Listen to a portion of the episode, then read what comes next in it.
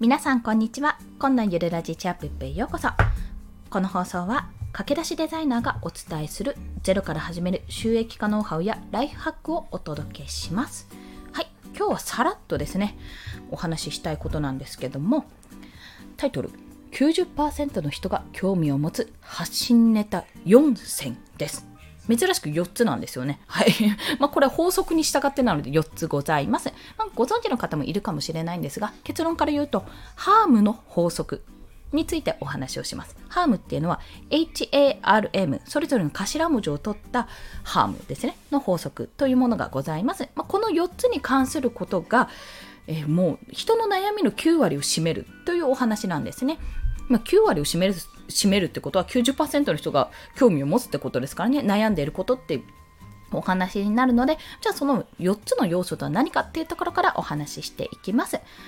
まず H HARM の H ですね。は Health 健康です。健康。そして2つ目 A は、えー、 Ambition ですね。 Ambition 叶えたい希望っていうところ。そして3つ目の Relation は人間関係です。そして4つ目 Money Money 合ってるよね。 Money はお金です。HARM になってますよね。Health, Ambition、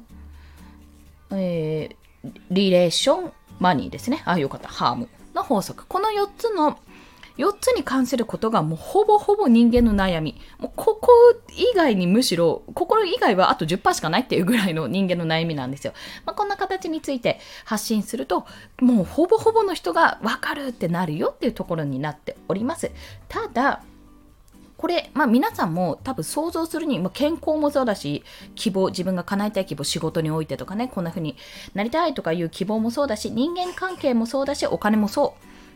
それそうだってなるんですけどもじゃあここからもっと自分の発信につなげるにはどうしたらいいかってところなんですよ。で、まあ、そんな中でいろいろ掛け合わせるものがある掛け合わせられるものがいっぱいあるんですけども、まあ、例えば年代でお話しすると例えばですね私30代なんですけども30代のお金だったら30代かけるお金の悩みだったら、まあ、大体ですね結婚されてることを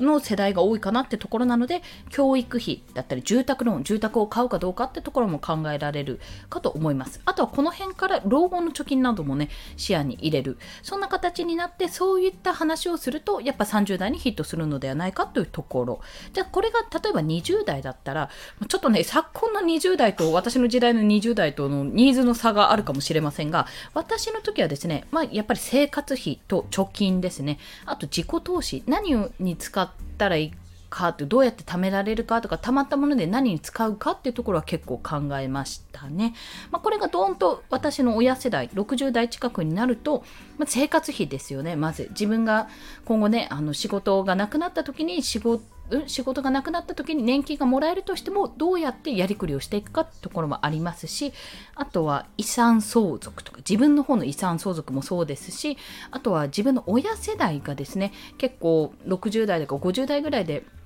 やっぱり親の遺産っていうような形も出てくるので、まあ、そういった話になるかと。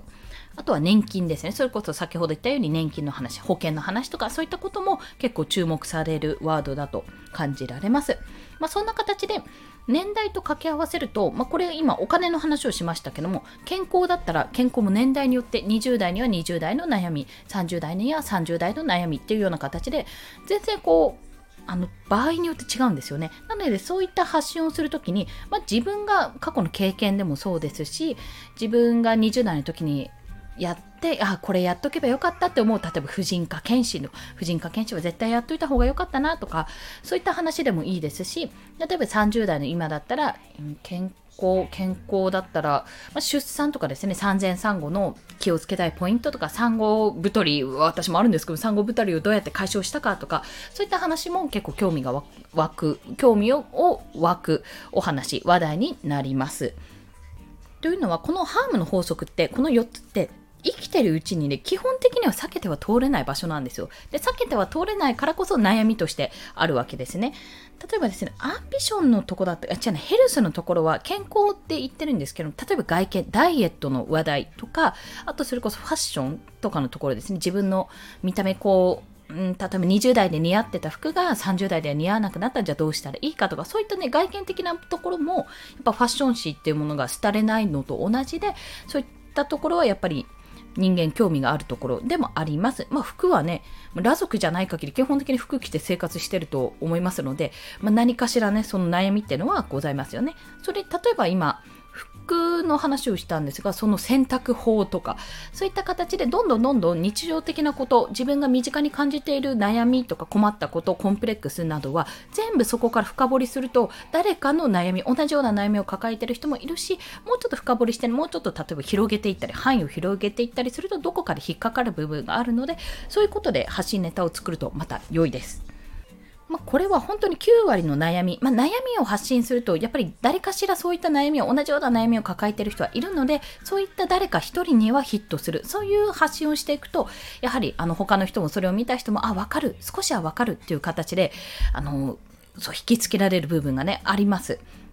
だからこそ自分のも今まで抱えてきたもの経験してきたものを全部踏まえてじゃあこの話をしよう、まあ、この経験があったからこういったことを話そうっていうような形でネタを作っていくとこの HARM の法則に従ってね Health Ambition Relation、Money ですね。健康、叶えたい希望、人間関係、お金のことを話題にして、うまく年代とか自分の持っているもので掛け合わせるとネタが尽きないよって。しかも興味も比較的あの興味も湧きやすい、興味が湧きやすい内容となっているので、よろしければお試しください。ということで本日のお話は以上です。まあ、合わせて聞きたいというところで、発信テーマを決めるたった一つの法則というお話をしております。今回は発信ネタ一つ一つの放送に関するお話でしたけども、発信テーマにももちろん使えます。まあ、うん、例えばそれこそ健康健康だとしたら、30代から始める、30代からもう老後の、老後に、えー、倒れない体を作り込むみたいな、30代から始める体作りテクニックみたいな、